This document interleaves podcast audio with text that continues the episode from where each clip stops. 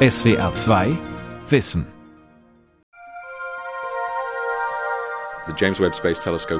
Mit dem James Webb Teleskop beobachten wir das Licht der ersten Sterne und Galaxien. Wir wissen ziemlich genau, dass da Sterne vorhanden sein müssten, die schon vielleicht 200 bis 300 Millionen Jahre nach dem Urknall entstanden sind. Aber die hat noch niemand gesehen und das würde praktisch James Webb sehen können. Worauf ich mich mit James Webb natürlich freue, sind Sachen, das Unerwartete, ja, das, woran wir nicht gedacht haben und das dann plötzlich äh, entdeckt wird mit diesem Teleskop. Die große Hoffnung ist, einen Planeten zu finden, der der Erde sehr ähnelt und der vielleicht sogar Leben beherbergt. Das James Webb Weltraumteleskop, die Astronomie vor einer neuen Ära. Von Dirk Lorenzen. In Kourou, Europas Weltraumbahnhof in Französisch-Guyana, wächst die Spannung.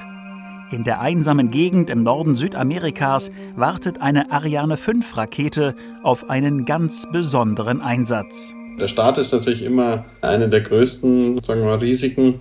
Gibt Günther Hasinger zu bedenken, Wissenschaftsdirektor der Europäischen Weltraumorganisation ESA. Nicht mehr lange, dann ist der Countdown zu hören, auf den die Astronominnen und Astronomen in aller Welt seit mehr als zehn Jahren sehnsüchtig warten. 3, 2, 1, top. Allumage Vulcan. Ignition. In der Spitze der Ariane, die sich auf einem gleißend hellen Feuerstrahl in den Himmel stemmt, befindet sich die wertvollste Fracht, die je ins All getragen wird. Das James Webb Weltraumteleskop. Es schwenkt nicht, wie das Hubble-Teleskop, in eine Erdumlaufbahn ein, sondern bezieht eineinhalb Millionen Kilometer von der Erde entfernt Position etwa viermal weiter draußen als der Mond. Gut eine halbe Stunde nach dem Start setzt die Ariane 5 Rakete das Teleskop im Weltraum aus. Dann beginnt das, was die NASA als die Wochen des Schreckens bezeichnet. Dieses Ding, das ist ja hochkompliziert und wir haben es meiner Meinung nach, also vor allem natürlich die Kollegen bei der NASA, so gut getestet, dass also hoffentlich nichts schiefgehen kann.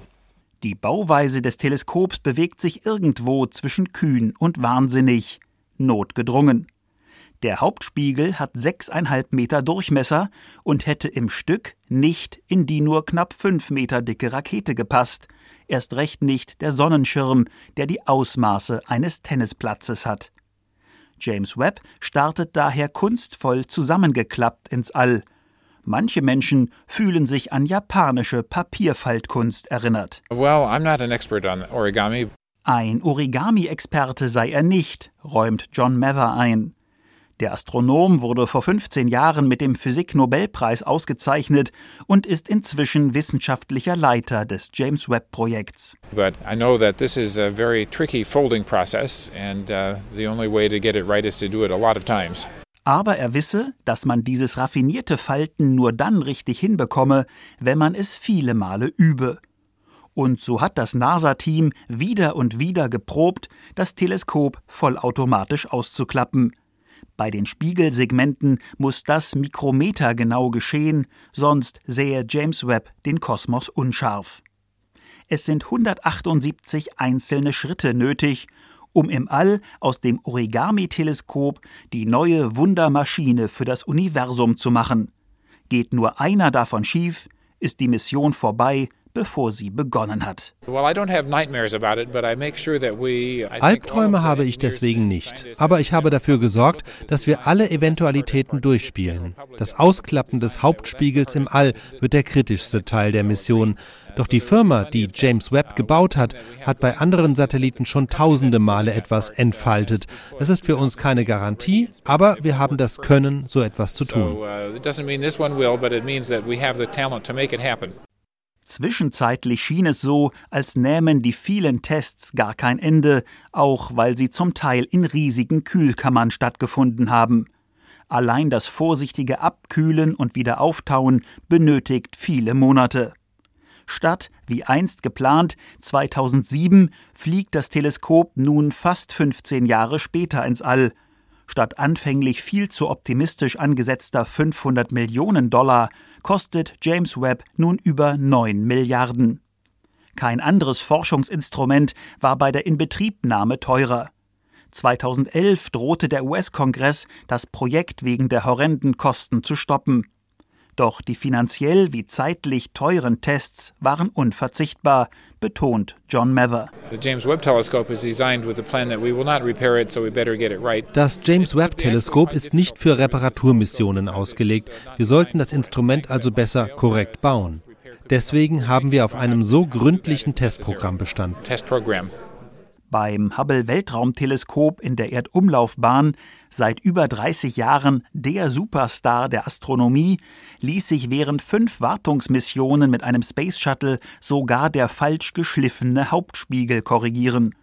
Bei einem ähnlichen Fehler wäre James Webb verloren, weil es in anderthalb Millionen Kilometern Abstand für astronautische Missionen unerreichbar ist. Günther Harsinger, ESA-Wissenschaftsdirektor und selbst Astrophysiker, sieht den Start und die ersten Wochen daher mit etwas gemischten Gefühlen. Also es ist schon so ein bisschen ein laues Gefühl im Magen. Funktioniert alles wie geplant, dann fällt das Licht der fernen Sterne und Galaxien bald auf den Hauptspiegel, der aus 18 wabenförmigen Segmenten besteht. James Webb ist kein geschlossenes Rohr, sondern ganz offen gebaut. Auf einer Seite befindet sich aber der 25 Meter große Sonnenschirm, der das Weltraumteleskop immer im Schatten hält. Es wird aussehen, als eile der goldbeschichtete Spiegel auf einem fliegenden Teppich davon. Das Risiko des Entfaltens im All nimmt man in Kauf, weil James Webb nur mit dieser Größe zu einem epochalen Instrument werden kann, das die Erforschung des Universums nach vorn katapultiert. James Webb ist ja hauptsächlich auf den infraroten Bereich des ähm, Spektrums konzentriert und ist dort ungefähr 100 Mal empfindlicher als Hubble.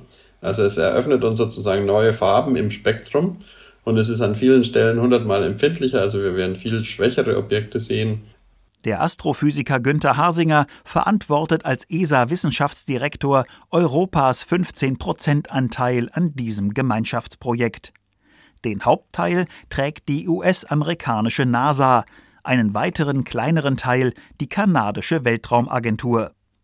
Dank des Infrarotblicks von James Webb werden die Fachleute das Universum bald mit ganz anderen Augen sehen. Wenn Sie sich eine Mülltüte überziehen, dann, dann sieht man ja im sichtbaren Licht nur schwarz. Aber wenn Sie dann mit einem Infrarotteleskop angeschaut werden, dann kann man durch diese Mülltüte durchschauen.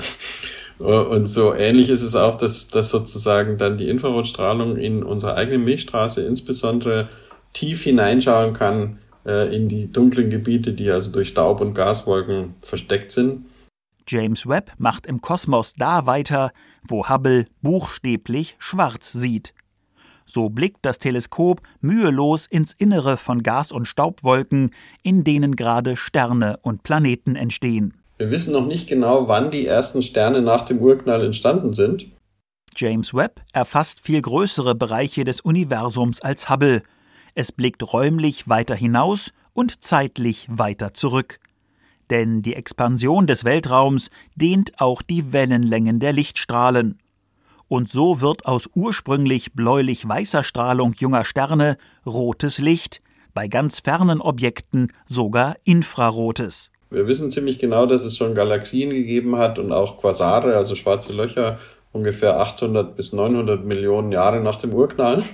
Und wir können auch aus dem Licht dieser Galaxien schon sagen, dass da Sterne vorhanden sein müssten, die schon vielleicht 200 bis 300 Millionen Jahre nach dem Urknall entstanden sind. Aber die hat noch niemand gesehen und das würde praktisch James Webb sehen können.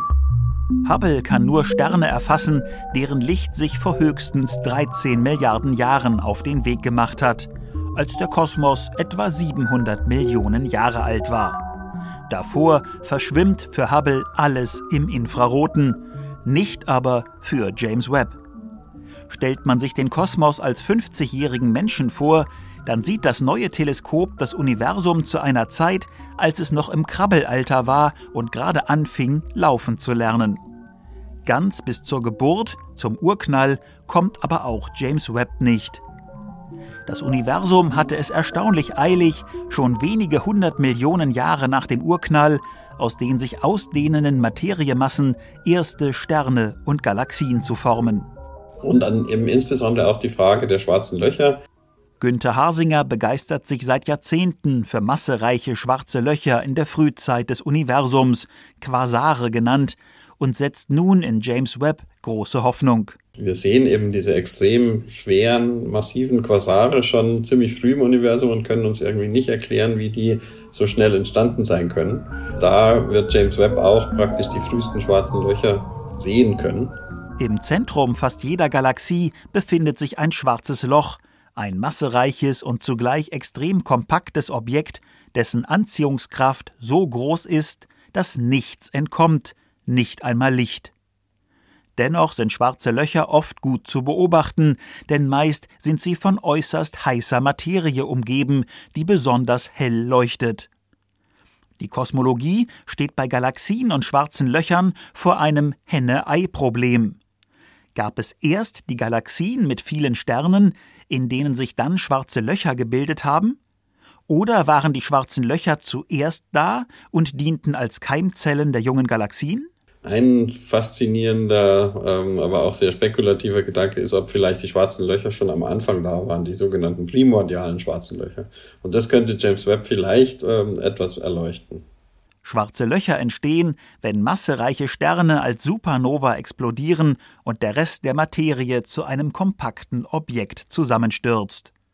Nach einer Theorie aus den 1960er Jahren könnten sich aber schon innerhalb der ersten Sekunde nach dem Urknall Unmengen an schwarzen Löchern gebildet haben, ohne den Umweg über Sterne zu gehen. Bisher ist das nur eine theoretische Spielerei, doch wenn James Webb tatsächlich viele schwarze Löcher in der Kindheit des Kosmos aufspürt, würde dies die Theorie stützen. Wir wissen ja eigentlich nur sehr wenig vom Universum. Wir kennen von der gesamten Energiedichte nur etwa 4%, die Materie, aus der wir selbst bestehen. Dann wissen wir, dass es sowas wie dunkle Materie gibt, äh, ungefähr 20% und der Rest ist dunkle Energie. Aber sowohl von der dunklen Materie als auch von der dunklen Energie haben wir noch keinen blassen Schimmer, worum es sich dabei handelt. Und ähm, wenn es primordiale schwarze Löcher gäbe, dann wäre es sehr, sehr wahrscheinlich, dass die dunkle Materie aus, komplett aus primordialen schwarzen Löchern besteht. James Webb soll den Astronomen die ersten Sterne und Galaxien zeigen, zudem Hinweise auf die frühesten schwarzen Löcher liefern, die womöglich direkt aus dem Urknall stammen. Wenn das glückt, wäre das viel mehr als nur der Beginn einer neuen Ära der Himmelsforschung. Und dann hätten wir gleich zwei Probleme mit einem Schlag gelöst. Also wir wüssten dann, was die dunkle Materie ist und wir wüssten, woher die frühen schwarzen Löcher kommen, nämlich direkt aus dem Urknall. Also wenn wir das beweisen könnten, würde das unser Verständnis des Entstehungsprozesses des Universums wirklich auf den Kopf stellen. Das neue Weltraumteleskop könnte mit seinem Infrarotweitblick einige tragende Säulen der Astronomie erschüttern. James Webb wird mit einer Kamera auf die frühesten Sterne und schwarzen Löcher blicken, an deren Entwicklung und Bau das Max-Planck-Institut für Astronomie beteiligt war. Wir sind hier auf dem Dach des Max-Planck-Instituts in Heidelberg und äh, genießen jetzt hier diese schöne Aussicht bei dem klaren Tag heute. Oliver Krause steigt mit dem Besucher von SWR2 Wissen auf das Dach seines Instituts auf dem Königstuhl hoch über der Stadt. Der Blick geht zwar nur in die Weiten der irdischen Landschaft, ist aber dennoch himmlisch schön. Die Rheinebene hier, Mannheim, da drüben auf der anderen Seite haben sie den Pfälzer Wald. Das ist schon sehr schön. Also es ist schon ein toller, toller Platz hier oben. Dann entdeckt der Leiter der Arbeitsgruppe Infrarot Weltraumastronomie doch noch ein kosmisches Objekt am strahlend blauen Himmel. Das ist der Mond. Der steht über dem Donnersberg. Den Mond allerdings wird sich James Webb niemals ansehen. Das Teleskop ist durch den Sonnenschirm vor der hellen Strahlung von Sonne, Erde und Mond geschützt. Denn derart helles Licht würde die Instrumente sofort zerstören, also auch MIRI. MIRI heißt mit Infrared Instrument auf James Webb, das ist die Abkürzung. Das James Webb Weltraumteleskop verfügt über vier Instrumente, die die vom Spiegel empfangene Strahlung aus den Tiefen des Alls analysieren. Miri ist die wirklich langwellige Kamera äh, auf James Webb und äh, die ist vor allem dann interessant, wenn es halt wirklich um ganz weit entfernte Objekte geht, deren Emission wirklich zu langen Wellenlängen verschoben ist, als auch eben um die Frühphasen der Sternentstehung, vor allem auch Exoplaneten. Um die fernsten und schwächsten Objekte zu beobachten, seien es die ersten Sterne und schwarzen Löcher kurz nach dem Urknall oder Exoplaneten in unserer Milchstraße, muss das Instrument eine wesentliche Bedingung erfüllen. Also Miri muss sehr kalt sein. Miri ist letztendlich das kälteste Instrument an Bord von James Webb. Das ist aktiv mit einer Kühlmaschine auf 7 Kelvin gekühlt. Das sind ja minus 266 Grad Celsius. Das ist das Besondere beim Miri-Instrument und äh, die anderen Instrumente können ein bisschen höher betrieben werden. Infrarotstrahlung ist Wärmestrahlung. Das mag bei solch tiefen Temperaturen etwas paradox klingen, aber selbst die kältesten Objekte im Weltall geben noch etwas Strahlung ab. Doch um die zu registrieren, muss ein Infrarotinstrument noch kälter sein als die Objekte, die es erkunden will. Wäre Miri auf Zimmertemperatur oder nur so kalt wie ein Tiefkühlfach, würde es nichts sehen. Ihm erginge es wie einem optischen Teleskop, in das ein Flutlicht leuchtet. Der gesamte Kosmos wäre überstrahlt. Die Entwicklung von Miri hat das Heidelberger Max-Planck-Team auf dem Königstuhl schon vor rund zehn Jahren abgeschlossen. Im Jahr 2012 ist es dann an die NASA abgeliefert worden und seitdem begleiten wir auch die Tests eben bei NASA. Das sollte natürlich damals alles viel schneller gehen. Silvia Scheithauer war als Systemingenieurin am Bau von Miri beteiligt. Hat sich jetzt etwas gezogen, aber gut, jetzt ist es denn bald soweit und es wird hoffentlich gut starten. Nach rund einem Jahrzehnt Wartezeit und zahllosen Testläufen darf es nun endlich mit der richtigen Arbeit losgehen, der Beobachtung des Universums. Die Astronomin weiß ganz genau, was sie gerne ansehe. Ich würde Exoplanetenatmosphären mir angucken. Also ich habe 1995 äh, angefangen zu studieren. Da war gerade der erste Exoplanet entdeckt worden und das fand ich unglaublich faszinierend. Und heute sind wir bei ungefähr 4000. Natürlich möchte ich, es wäre ganz toll, wenn James Webb irgendwie eine Atmosphäre finden würde, in der eben Sauerstoff drin ist, in der Methan drin ist, also wo man wirklich sagen könnte, oh mein Gott, das könnte wirklich lebensfreundlich sein, so wie wir das kennen. Das wäre natürlich das Größte von allen. Ne? Planeten bei fernen Sternen zu beobachten, wird aber auch für das James Webb Teleskop nicht einfach ein kleiner Planet um einen großen leuchtenden Stern drumherum. Das heißt, wenn man normal hinschaut, dann sieht man nur das Sternenlicht. Den Planeten kann man ja gar nicht sehen. Planeten bei fernen Sternen zu fotografieren ist ähnlich schwierig wie eine kleine Mücke neben einem weit entfernten Flutlicht auszumachen. Selbst James Webb kommt da an seine Grenzen. Aber mit koronografischen Masken kann man das Sternenlicht ausblenden. Ja, das heißt, man legt praktisch eine schwarze Maske über den Stern selbst und dann kann man eben drumherum den Planeten entdecken. Miri kann für eine künstliche Sternfinsternis im Teleskop sorgen. Der helle Stern wird ausgeknipst und so lassen sich womöglich ganz schwache Begleiter entdecken. James Webb könnte tatsächlich Bilder von Planeten bei fremden Sternen machen. Aber der ganz große Durchbruch wird ihm verwehrt bleiben, fürchtet Silvia Scheithauers Kollege Oliver Krause wird es möglich sein, einen erdähnlichen Planeten oder so? Und die Antwort ist im Prinzip nein. Also, denn, denn die sind halt einfach zu lichtschwach. Ich meine, was man eben natürlich relativ einfach machen kann, sind halt sogenannte Hot Jupiters, sind halt relativ heiße, große Planeten, Gasplaneten, aber die wirkliche Erde, das wird mit James Webb noch nicht möglich sein.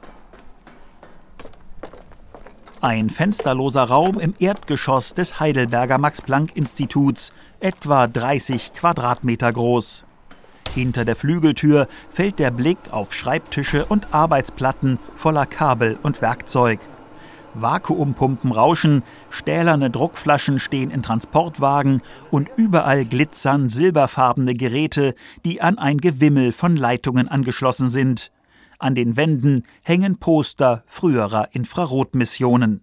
Wir sind hier in einem Labor der, der Forschungsgruppe von uns, Infrarot-Weltraumastronomie. Und ähm, was wir hier machen, sind letztendlich diverse Aktivitäten im Umfeld von der Entwicklung von solchen Weltrauminstrumenten. Also was Sie jetzt hier vor allem hören, das ist eine, eine Hochvakuumpumpe. James Webb ist in Heidelberg schon fast vergessen, jedenfalls was den Bau angeht. Die letzten Komponenten waren vor mehr als zehn Jahren im Labor. Man arbeitet bereits an Teilen für ein nächstes Weltraumteleskop nach James Webb.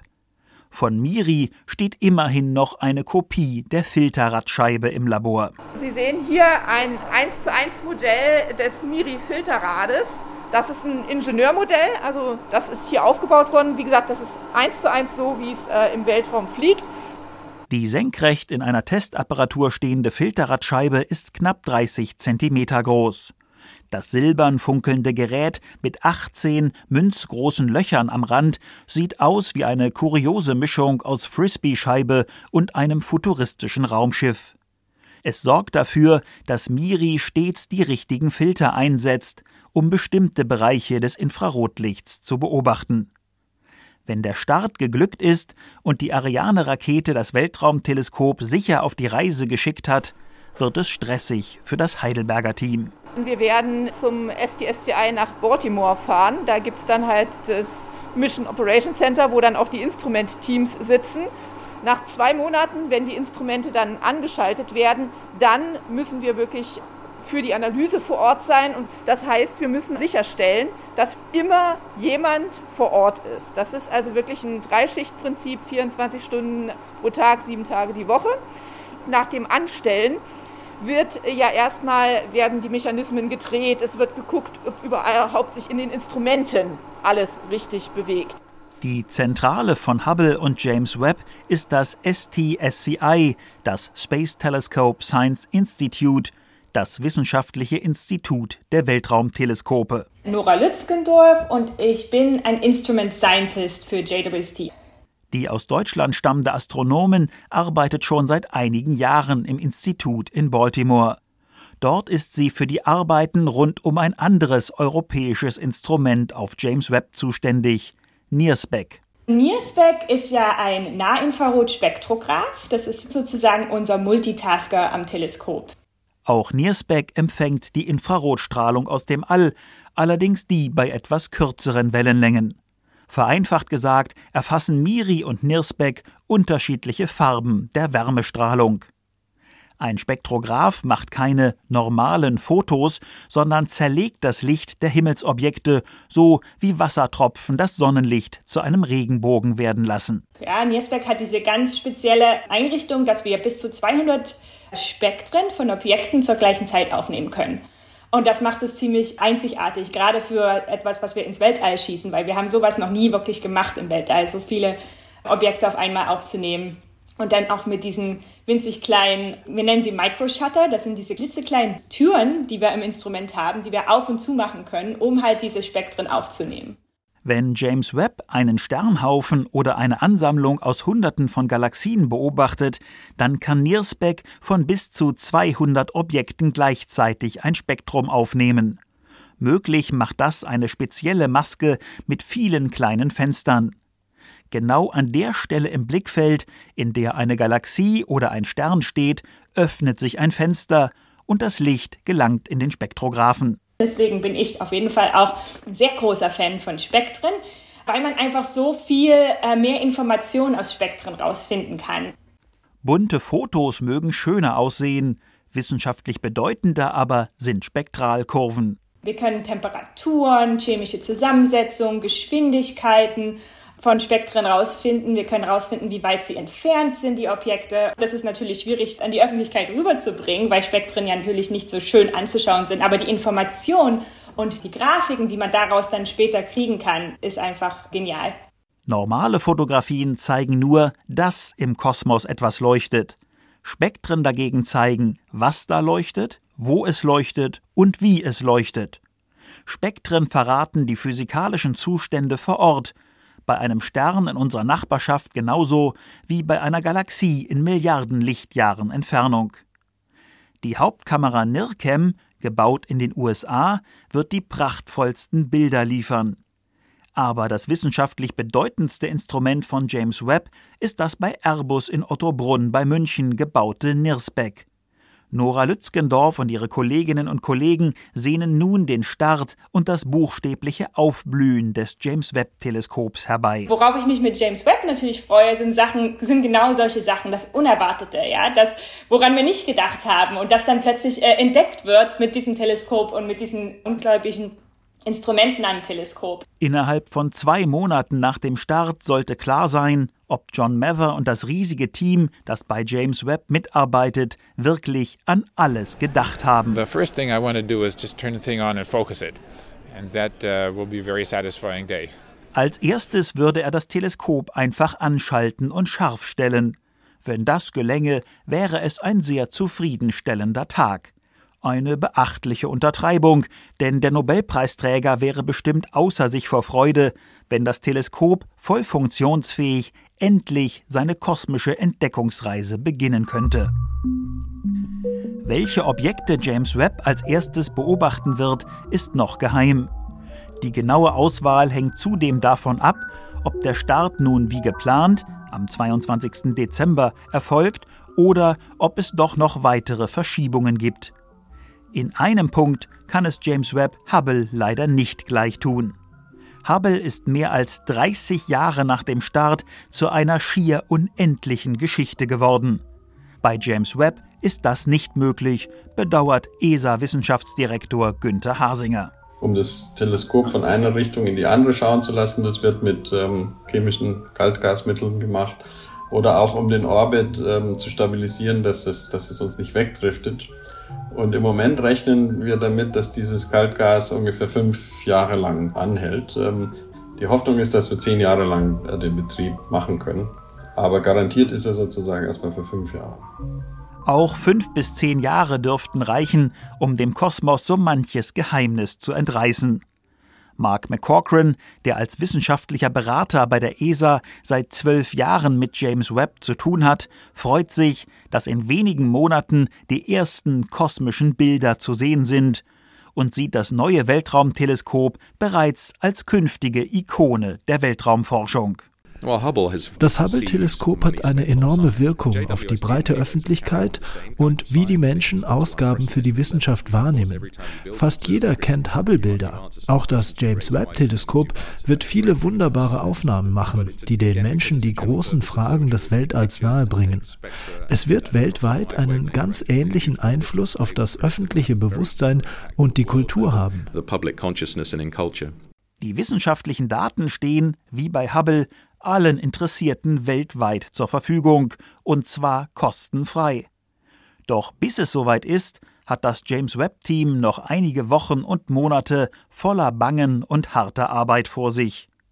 Dann endlich wird das entfaltete und gut gekühlte Teleskop seinen Blick ins All werfen, soweit die Infrarotphotonen tragen. SWR 2 Wissen. Das James Webb Weltraumteleskop die Astronomie vor einer neuen Ära. Autor und Sprecher Dirk Lorenzen, Redaktion Sonja Striegel.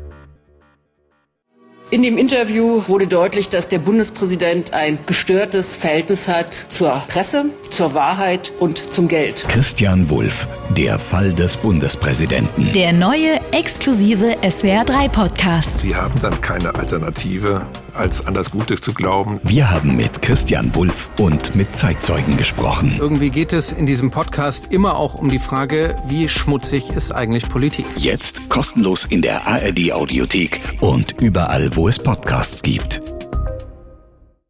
SWR 2 Wissen. Manuskripte und weiterführende Informationen zu unserem Podcast und den einzelnen Folgen gibt es unter swr2wissen.de.